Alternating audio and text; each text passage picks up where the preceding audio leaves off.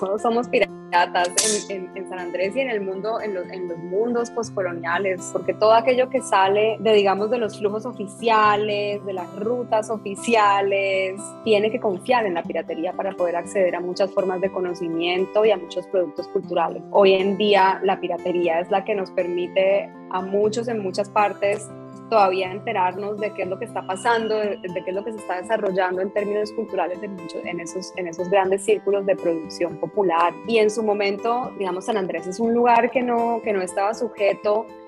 y que todavía es muy difícil sujetarlo a las fronteras eh, nacionales, a las fronteras institucionales.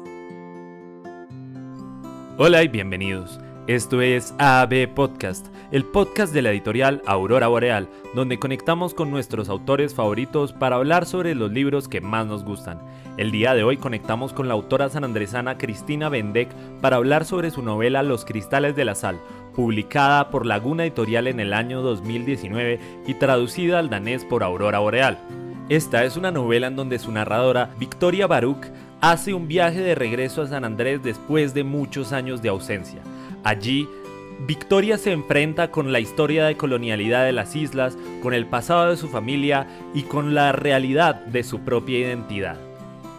Este viaje de introspección nos revela a la vez tanto el presente como el pasado de las islas. En esta conversación tuve la oportunidad de hablar con Cristina sobre colonialidad, sobre raza, sobre identidad, sobre el lugar que tiene la literatura de San Andrés, tanto en la literatura colombiana como en la literatura del Caribe, a la vez que hablamos un poco sobre el conflicto que existe entre Colombia y Nicaragua por las islas de San Andrés y Providencia. Sin mucho más que decir, demos bienvenida a Cristina Bendec. Cristina, bienvenida al programa. Muchas gracias, Santiago, qué alegría. Esta es una novela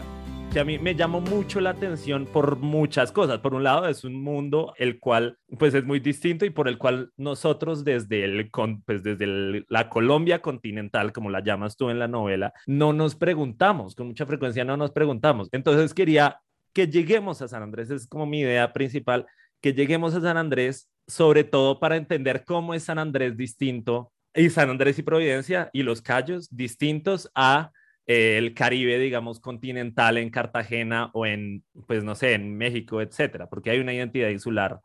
que se caracteriza como distinta en esta novela. Bueno, San Andrés, yo creo que San Andrés es un lugar en el que uno se vuelve muy consciente de cómo el paisaje es fundamental para, para, formar una identidad, tanto una identidad, digamos, personal o espiritual, como las identidades colectivas. Las islas, las islas son islas, las islas están rodeadas de agua. Y eso me lleva, por ejemplo, al, al, al título eh, del primer capítulo de Los Cristales de la Sal, La maldita circunstancia, que es un verso de Virgilio Piñera, el cubano, en su poema La isla en peso, porque cuando uno crece rodeado de agua por todas partes, cuando tú eres criada por una persona que, eh, por personas que, que, que, han habitado esa circunstancia, yo creo que sí es una relación muy distinta la que, la que, la que se establece con el entorno, con, con el otro, con el ser, con todo absolutamente lo que, lo, que, lo que hace parte de la experiencia humana saberse tan vulnerables es una distinción muy importante porque no es lo mismo, por supuesto, crecer en una isla de 27 kilómetros cuadrados como San Andrés o, eh, o, Providencia que crecer en una costa continental en la cual, digamos, hay una continuidad territorial. Porque cuando uno acepta que está en un lugar que efectivamente está rodeado de agua por todas partes y que estás básicamente a merced de, de, de los elementos eh, hay una rendición, hay una cierta humildad y hay una cierta abnegación también. Se acepta eh, lo que viene, simplemente se acepta lo que viene, lo que venga, como venga. Y para vivir ahí yo creo que hay que tener eh, un cierto grado de fe, lo digo en un sentido muy amplio.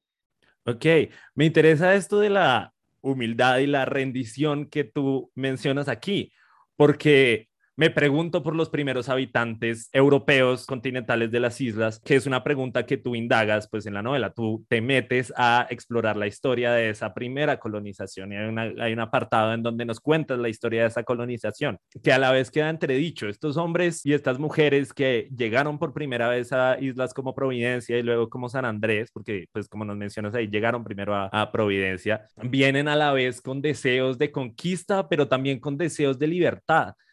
¿Crees que esa humildad está presente desde ese momento de la llegada a San Andrés? O pues no sé, ¿cómo crees tú que sería esa primera impresión? de la llegada a San Andrés? Yo creo que sin duda quienes, quienes llegaron por lo menos a esa zona del Caribe suroccidental que digamos en su momento hizo parte de grandes diseños imperiales pero que, que nunca se consolidaron como habían sido planeados. Yo creo que las personas que llegaron allí sí llegaron con deseo de escapar, de escapar de los sistemas, de escapar de las opresiones que había dentro de esos sistemas que crearon esos diseños imperiales en el Caribe, en otras islas más grandes y por supuesto en las costas continentales en donde había, eh, digamos, proyectos extractivos de gran envergadura y donde había como una, una, un hambre, un hambre de, conquista. Eh, San Andrés por lo menos no era un sitio en donde, en donde se pudieran establecer esos, esos sistemas coloniales. Nunca se pudo establecer en San Andrés eh, un sistema colonial. En Providencia fue muy incipiente. Entonces, ahí es donde, donde la novela, por ejemplo, entra a preguntarse por el tema de la piratería, porque por supuesto, hay un deseo de, escapar de, de, como dije antes, de esos sistemas, sobre todo de Jamaica, que en su momento, cuando se convirtió en el, en el foco del diseño imperial británico en las islas, fue un sistema sumamente violento para los esclavizados. Entonces, los, los cimarrones llegaban a San Andrés. Quienes escapaban, quienes lograban salir de, de Jamaica llegaban a San Andrés como, un puerto seguro. Y hay unos registros históricos que muestran precisamente cómo fue ese establecimiento cuando, se estableció la primera comunidad en la isla. Entonces ahí es donde yo creo que sí entra el tema de la, de la, de la humildad. En ese momento nadie quería imponer nada, pero yo te estoy hablando de 1780, 1790, eh, más o menos. Por supuesto, después, eh, cuando ya empiezan a llegar más fuertemente instituciones imperiales como, como la, el imperio español y ya empiezan a hacerse otros intereses estratégicos en esa zona, la cuestión cambia. Pero yo creo que, que sí es definitivamente un deseo de, de libertad. De hecho, quienes escapaban de Providencia llegaban a San Andrés. Tú lo que has tocado acá y lo que tocaste en la respuesta anterior y lo que tocas aquí es, y lo que se trata principalmente en la novela es el tema de la identidad y el problema de la identidad que está fundamentalmente atado pues a la identidad raizal, que es parte de las islas que a la vez es como el resultado, el gran resultado de un proceso pues que tiene que ver con muchas cosas, con colonialidad, ¿no? Con migraciones, migraciones de pues de Inglaterra, pero también de España, de Holanda, para ahora sí entrar en la narrativa de la novela. ¿En qué consiste la identidad raizal? Eh, la, la, identidad raizal es una identidad del siglo XX, no es una identidad tan, tan eh, digamos, ancestral. Lo que se estaba cocinando ancestralmente es lo que en el siglo XX acaba sintetizándose como una identidad política, sobre todo frente, frente al colonialismo del siglo XX, de ese, de ese largo siglo XX, ese largo siglo conservador de Colombia, que era en su momento y que quizás, quizás apenas hasta, hasta las últimas audiencias en la Corte Internacional de Justicia de La Haya eh, haya podido cambiar un poco ese carácter parroquial que tuvo Colombia, ese carácter, digamos, de, de, proyectarse muy poco al mundo y a sus propias posibilidades como Estado tras la pérdida de Panamá. Entonces, yo creo que esa, esa pérdida de Panamá tuvo unas consecuencias tremendas para la gente de las islas. Pienso que desde allí, desde ese momento, 1912, empieza a condensarse una raizalidad, una, una raizalidad, digamos, en el término más político, porque obviamente en términos culturales todo lo que aprendieron todas estas personas que fueron llegando desde los primeros proyectos imperiales viene a condensarse en, en lo raizal durante el siglo XX. Y es esta identidad raizal la, la que busca Victoria Baruch después de llegar de Ciudad de México, y ella también ha crecido en Bogotá y, también pues es originaria de San Andrés, pero pues es una identidad bastante complicada y toda la búsqueda de esta, pues del retorno que hace ella a su hogar, a su casa en San Andrés, que ahora está vacía, todo ese retorno se trata es de buscar adentro, ¿no? Buscar dentro de sí misma esa identidad. Pues no es como Odiseo, digamos, pienso en Odiseo, pienso en Odiseo viniendo desde Troya, buscando Ítaca pero aquí empieza la novela cuando ya estamos en Ítaca y el viaje es mucho más introspectivo. Quisiera preguntarte un poco en qué consiste la identidad de Victoria Baruch y se asemeja en alguna medida a la tuya? Se asemeja totalmente a la mía, totalmente porque la historia de, de, Victoria es mi propia historia. En la novela está la búsqueda de mis apellidos y esa búsqueda por el ancestro era una obsesión mía desde hacía mucho tiempo. Y cuando regresé a San Andrés, yo misma también desde Ciudad de México, eh, empecé a darme cuenta de que ya era hora de hacer esa búsqueda porque me obsesionaba. Me obsesionaba la negación, me obsesionaba el borrado, me obsesionaba que, que, se hubiera borrado de la historia, de mi propia historia familiar, de mi propia narrativa familiar, eh, el hecho de que existiera un, un ancestro africano, esclavizado, sí, abducido, eh, y, eh, que se resaltara tanto la herencia europea, la herencia anglo. Es, es, una historia muy personal en ese sentido, aunque por supuesto en la novela hay muchos elementos de, de ficción que me servían mucho más para hacer ese viaje eh, de, forma mucho más introspectiva. Yo pienso más bien en Victoria, como pienso en mí, como pienso en los isleños, en los, en los isleños de, de, estas generaciones, en sujetos creoles. Siendo, siendo lo raizal una etiqueta formada para reaccionar políticamente frente al, frente al colonialismo, frente a un colonialismo eh, y frente a, una, a unos a una invasión eh, sistemática, motivada desde el Estado colombiano, tampoco puede escapar a los efectos culturales de esa presencia, de esa presencia de lo continental y de la presencia además del mundo entero, porque efectivamente en las islas hay eh, comunidades de muchísimas partes del mundo que eh, han hecho parte ya y que hacen parte ya fundamental también de lo que es la práctica de lo raizal, de lo que es esa raizalidad. Y, la, por ejemplo, las, todas las diásporas, eh, hay diásporas de Asia, hay diásporas de Medio Oriente, hay diásporas europeas, hay diásporas de, la, de, muchas partes de la continentalidad americana. Así que eh, tampoco dentro de lo raizal se, se puede ya negar la presencia eh, de, todos esos elementos diversos del, del, Caribe. Así que eh, lo creol funciona muy bien, eh, funciona tan bien que es efectivamente a través de esa creolización que se forma, por ejemplo, el lenguaje que se, que se habla en las islas, el idioma que se habla en, en, en, las islas, que es en sí mismo un elemento de resistencia. Yo creo que en, en reconocer esa riqueza que hay eh, eh, en esa creolidad, hay una fortaleza eh, y creo que es una fortaleza a la que tenemos que despertar. El tema del lenguaje en la novela es muy interesante porque es uno de los elementos que más conflictúa a Victoria a la hora de buscar su,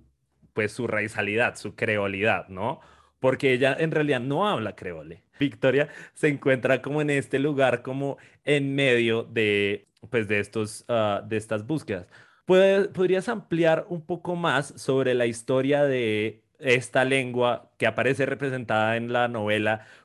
y que en la novela nos cuenta un poco sobre cómo fue suprimida también tanto desde el inglés como desde el español oficial? El creol, em, como, como todos los idiomas que nacen en el, en el Caribe, como el papiamento, por ejemplo,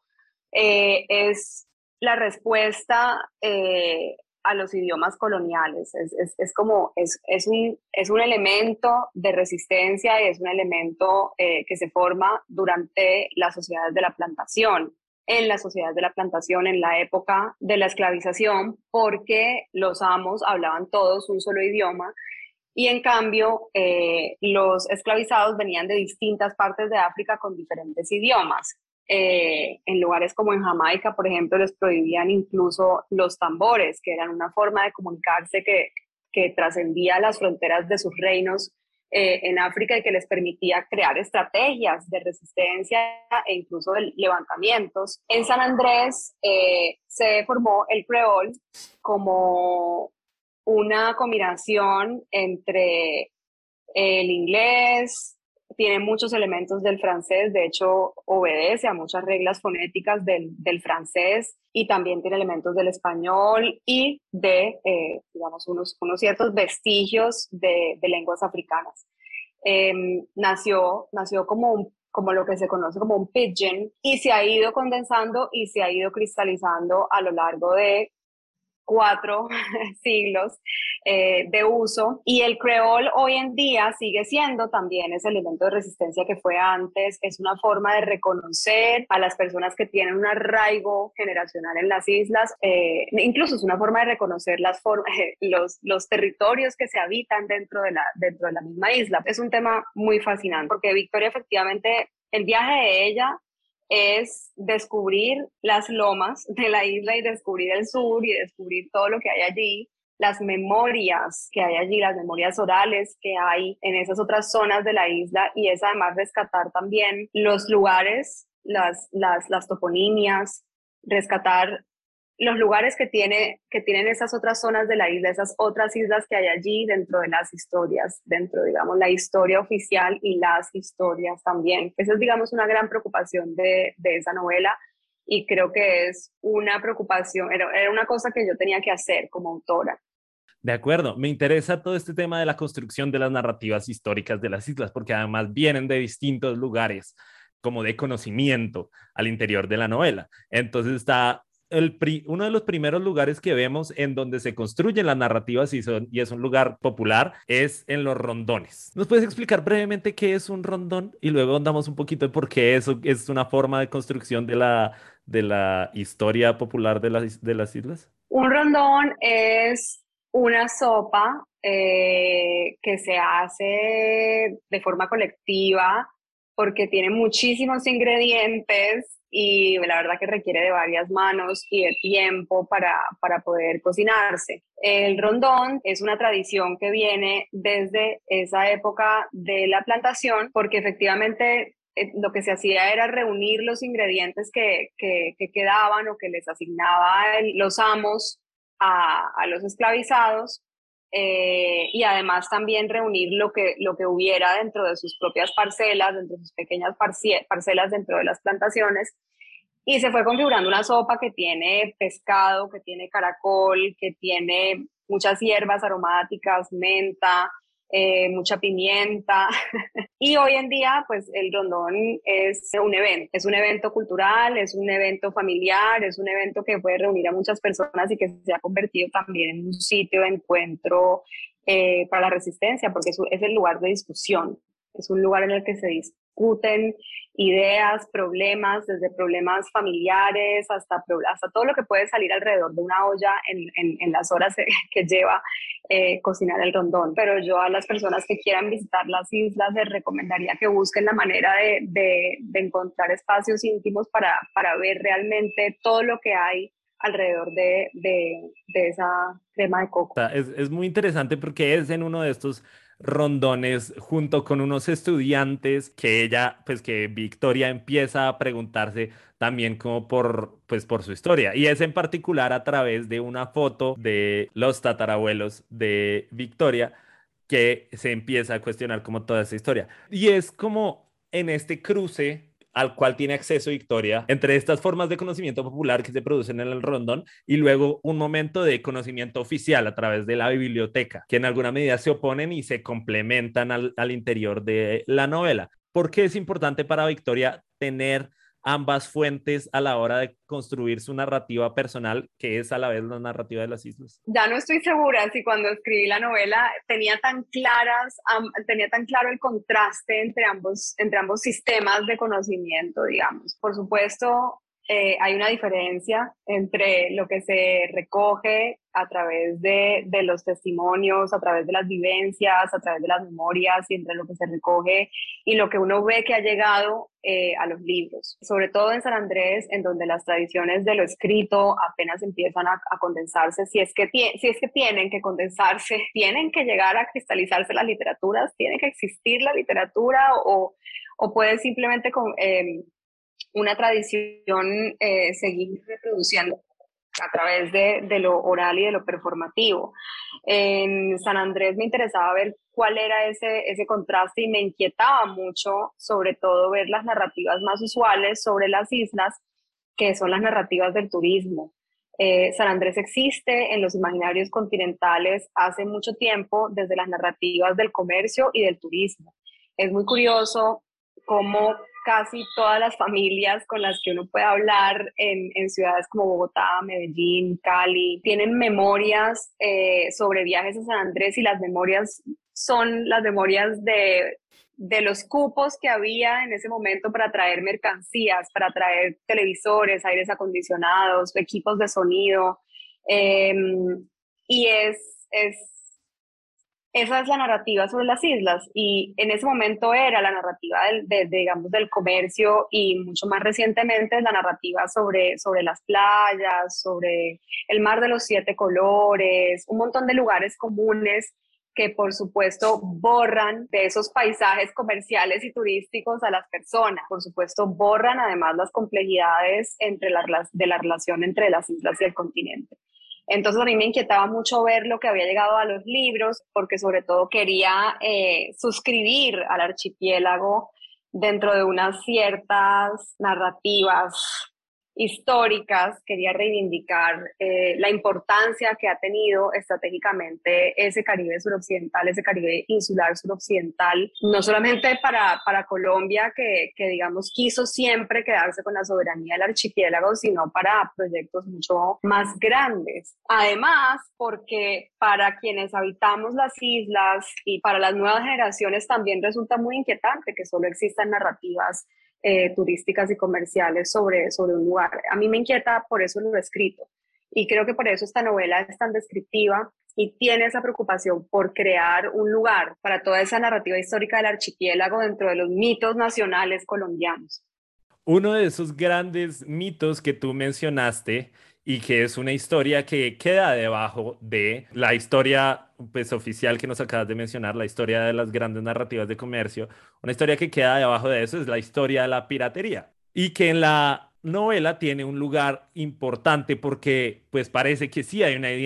una herencia cultural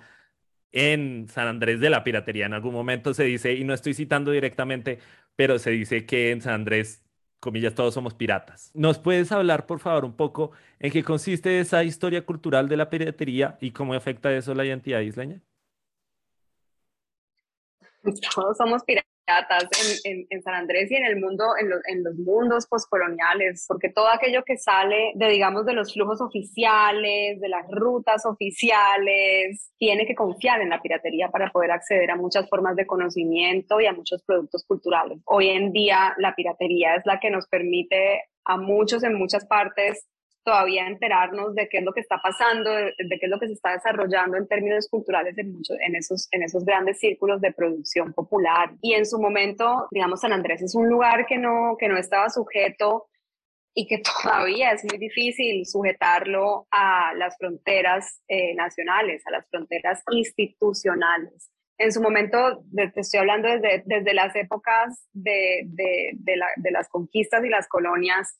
era muy difícil mantener una soberanía sobre esos lugares mantener un control y, y, suscribirlo efectivamente dentro de, dentro de esos, dentro de las rutas, dentro de las grandes rutas comerciales y de las rutas de bienes eh, y de servicios que había en ese momento. Y entonces, quienes eran dueños de, de, de las dinámicas, quienes dominaban las, las dinámicas del archipiélago, pues eran los navegantes cuando se puede navegar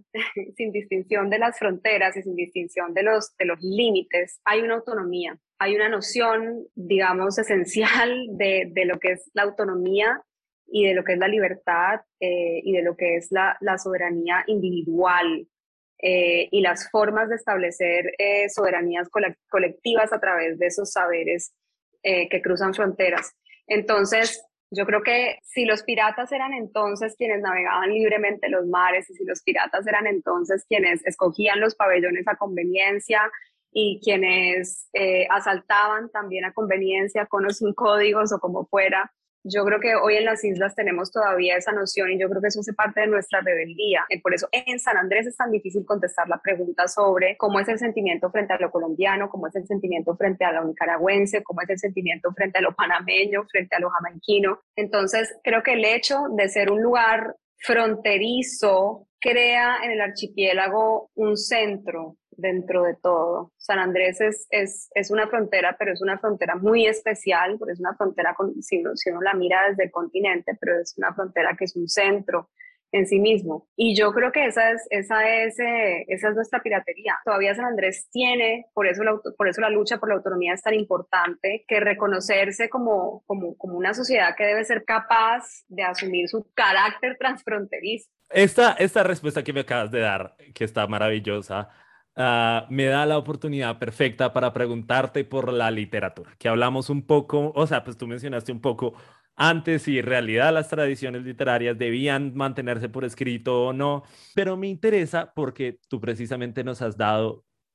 el, ah, nos has presentado a San Andrés como este gran lugar, no lugar, lugar autónomo, separa, ah, unido a Colombia en alguna medida, separado de Colombia de otras formas. Empecemos por preguntarnos, ¿cuál crees tú que es el lugar de la literatura insular en la literatura colombiana? Yo creo que el lugar que tienen las, las literaturas del archipiélago dentro de la literatura colombiana sigue siendo un lugar muy anecdótico cuando hay un texto por leer que es producido en San Andrés, es como una anécdota, es como una gran anécdota. Hay que decirlo, pues nosotros tenemos todavía una, una aproximación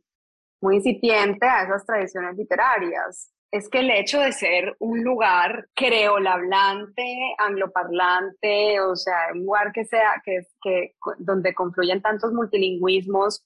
que pertenece a un estado en el que pues todos los cánones culturales están diseñados alrededor del español, ya lo hace, em, ya crea un reto, genera un reto adicional para, digamos, condensar una literatura. Entonces, creo que el, lugar de, lo que se produce en San Andrés, de los textos literarios que se producen en San Andrés, sigue siendo un lugar eh, anecdótico. Yo creo que, que con estas generaciones en las que efectivamente lo creó, le empieza a condensarse como, como, como sugería antes, desde, desde, ese, desde esa pluralidad, y desde ese encuentro y de esa reconciliación entre, entre tantas herencias diaspóricas está creando las condiciones para que, para que se generen muchas más literaturas en, en las islas. Y más bien, eh, sí creo que además una forma de condensar esas literaturas de las islas es reencontrarnos con la literatura de, de, las otras islas del Caribe. San Andrés tiene una complejidad eh, adicional y es que no solamente tiene las herencias imperiales europeas, sino que además tiene esa presión, la presión neogranadina, tiene esa presión que viene desde el Estado colombiano. ¿Ubicarías tú entonces la literatura sanandresana de pronto un poco más cerca de otras literaturas insulares del Caribe, por ejemplo, pues la literatura cubana, la literatura dominicana, o incluso, y esta me, me cuestiona, o existe una tradición o alguna, algún diálogo con otras literaturas insulares de hablas no hispanas, pienso en Haití, pienso pues en, eh, en las islas pues más pequeñas, en Dominica, ¿no? ¿Hay alguna relación ahí con esas otras islas, con esas otras islas más pequeñas? Yo creo que definitivamente hay mucha más correspondencia y mucha más resonancia con, con, con, con, eso, con el Caribe insular. Es que, es que la primera vez que yo leí eh, a una autora del Caribe insular, eh, leía Edwidge Danticat, que es haitiana, sentí tanta afinidad, entendí también el ritmo y absorbí tan naturalmente cada palabra que escribió Edwidge eh, Danticat en Cosecha de Huesos, que entendí que definitivamente esa era la forma de, de encontrarnos y de cosernos espiritualmente. Es que además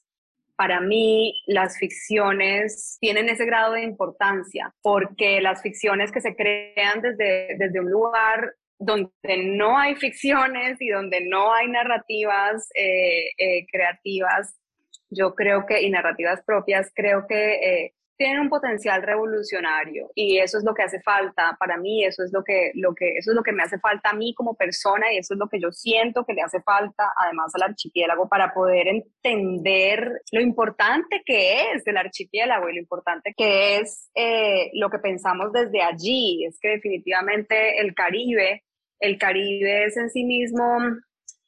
uno de los grandes puntos de salvación, yo digo, del, mundo entero, así como es uno de los grandes puntos de encuentro y el punto en el que se forma el capitalismo, el punto en el, en el que se concibe el proyecto de la modernidad y se pone en marcha esos proyectos de, eh, modernidad, en el que se piensan todas las posibilidades que hoy heredamos todos dentro del, dentro del sistema eh, en el que vivimos también es el punto en el que podemos repensarlo. Eh, no por nada el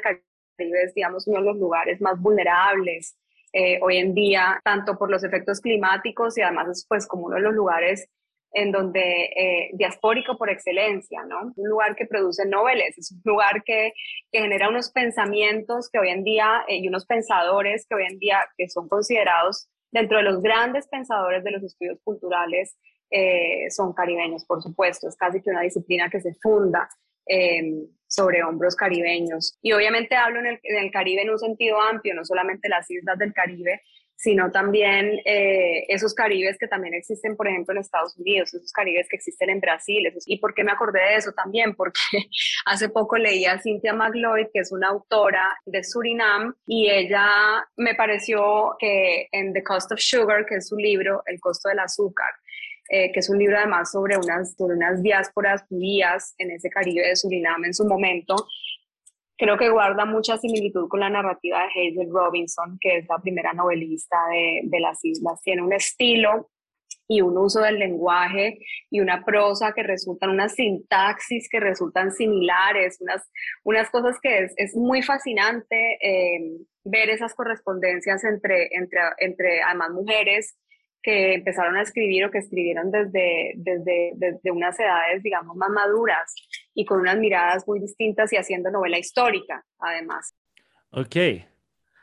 Entonces, en este mapa que nos has trazado tanto con respecto a la literatura colombiana como con respecto al resto de la literatura insular y en particular la, pues, la literatura femenina que acabamos, pues, de mujeres, escrita por mujeres que acabamos de ampliar un poco, ¿cuál consideras que es tu lugar en este mapa a través de la novela Los Cristales de la Sal y de pronto hacia dónde te quieres formar con respecto a todas estas otras literaturas que nos has expuesto aquí. Yo creo que Los Cristales de la Sal es una novela que, que nace de, de reivindicar, de reivindicar el lugar del archipiélago, de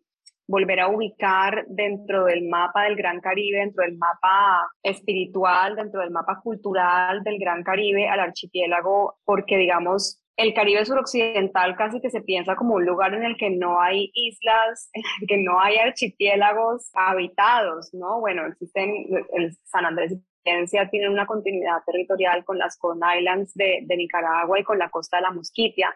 pero también tiene una continuidad cultural y espiritual con muchas otras islas del, del, del este del Caribe. Esa, era, esa es la preocupación que hay con, detrás de los cristales, eh, de, suscribir al archipiélago dentro de muchas tradiciones y dentro de varias narrativas históricas, sobre todo esas narrativas de los, de los mitos nacionales. A futuro, yo creo que hay que eh, pues madurar muchas, muchas cosas porque Los Cristales es una novela que tiene muchísimas capas y que quiere abarcar muchas cosas, porque San Andrés es un sitio demasiado complejo y además también quiere, también, también quiere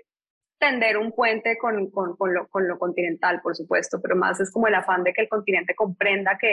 que, lo insular existe, que tiene sus propias dinámicas y que debe respetárselo además, no simplemente tenerse, tener, tener a las islas como un sitio de recreo lo cual pues siempre a nosotros nos resulta absolutamente ofensivo, ¿no? Eh, entonces, yo creo que a futuro me preocupa mucho más encontrar eh, lo más lo, sutil dentro de dentro de esa voz insular y dentro de las dentro de la voz de la diáspora porque creo que eso también hace parte del carácter eh, del carácter caribeño la migración. Entonces como mi andar es así como mi andar es em, errático es errático eh, y es impulsivo, eso genera también, eso crea también unas voces y creo que muchos isleños somos de la misma manera. Me interesa más ahora em, explorar otras, otras formas de contar historias. Bueno, muchas gracias Cristina por lo que nos has contado aquí y quiero pasar a esa otra producción que tú tienes con respecto a lo que escribes sobre el conflicto por las islas entre, pues en La Haya, por, pues entre Colombia y Nicaragua y lo que representa, pues nos hablaste un poco el lugar que tiene la identidad eh, sanandresana en este conflicto. ¿Nos puedes contar un poco en qué consiste el conflicto entre Colombia y Nicaragua por las islas? ¿Y dónde te ubicas tú y cuál es tu posición? El conflicto entre, entre Colombia y Nicaragua es histórico, lleva por lo menos un siglo y es un conflicto entre estados, no es un conflicto, por supuesto, entre, entre, entre las comunidades a uno y otro lado de la frontera, casi siempre, casi siempre pasa así. A uno y otro lado de la frontera de ese polémico meridiano 82, que es el que divide o el que dividió hasta el 2012 em, el territorio de Colombia y el de Nicaragua, a uno y otro lado del archipiélago, es un territorio compartido por familias, por familias que, que, quedaron divididas con un límite artificial, un límite artificial que se estableció en 1928 con el tratado Esguerra Bárcenas entre Colombia y Nicaragua, en el cual Colombia le cedió a Nicaragua la Mosquitia, que es esa costa continental habitada por eh, indígenas misquitos, por creoles de Bluefields y por el pueblo Rama,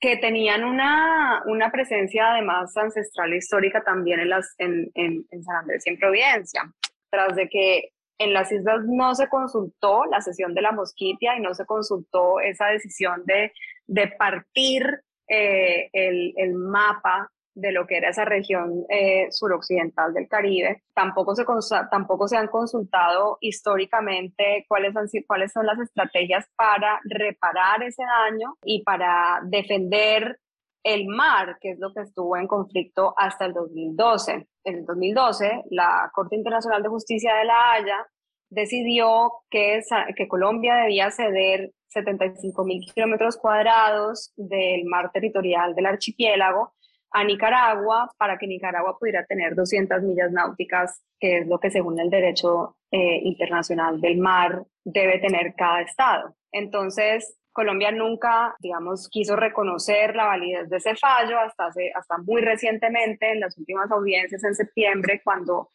asumió una postura, digamos, un poco menos, menos férrea eh, de rechazo frente, al, frente al, al, al fallo del 2012 en las islas la postura también fue de rechazo a la decisión de la Corte, pero también sobre todo de rechazo a las estrategias que tuvo el Estado colombiano para defender ese mar, cuya pérdida ha afectado a muchos pescadores y tanto pescadores artesanales como pescadores industriales de las islas. La cuestión es que hay un miedo tremendo de parte del gobierno colombiano de asumir a San Andrés como una región que puede ser autónoma y yo creo que ese negacionismo colombiano es el que es el que le ha creado tantos problemas para poder defender su soberanía. Ahora, en este año, em, se enfrentaron nuevamente en las audiencias orales ahorita en septiembre en Nicaragua contra, contra Colombia por una demanda por supuestas violaciones de espacios marítimos que se conoce eh, erróneamente como una demanda de incumplimiento y en, esas, en estas fases del litigio sí participaron raizales como parte de la defensa colombiana eh, del territorio. Esta participación es muy tardía,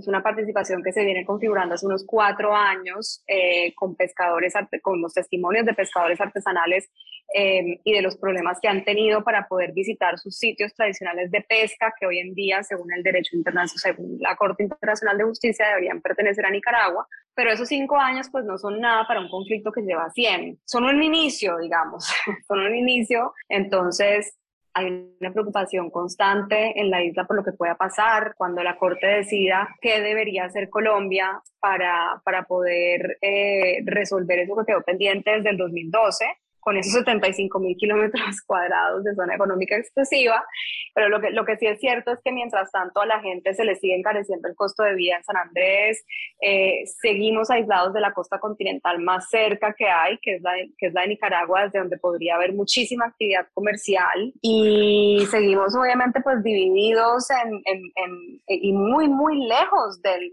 del continente, de cualquier continente. Yo creo que a futuro Colombia tiene que, que repensar eh, su estrategia con respecto al archipiélago y seguir integrando a raizales dentro de pues, cualquier decisión y cualquier equipo eh, que forme para, para, pensar en qué es lo que va a pasar cuando tenga que, que negociar un acuerdo, cuando tenga que negociar un tratado con, con Nicaragua para, para, para, algún tipo de manejo conjunto sobre zonas del archipiélago. Para los oyentes, ¿cómo te encontramos? ¿Cómo podemos leerte más sobre, sobre pues, todas las columnas que escribes al respecto de este tema?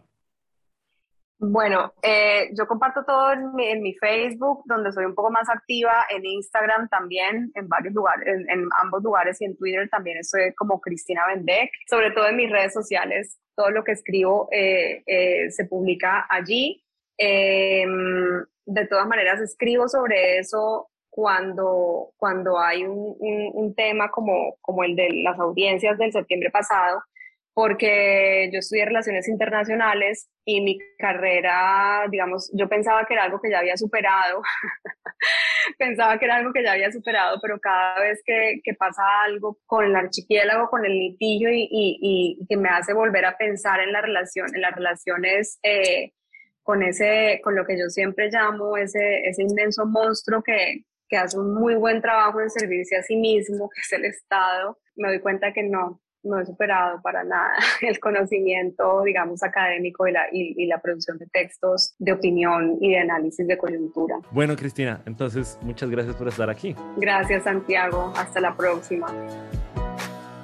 Eso es todo por ahora. Muchas gracias a Cristina por estar aquí. Muchas gracias a quienes nos escuchan. No se olviden de seguir a Cristina en todas sus redes y no se olviden por supuesto de seguir el podcast en su plataforma favorita. A través de redes nos encuentran también como arroba ab.pod.cast, en Facebook como abpodcast, en Twitter como arroba infoboreal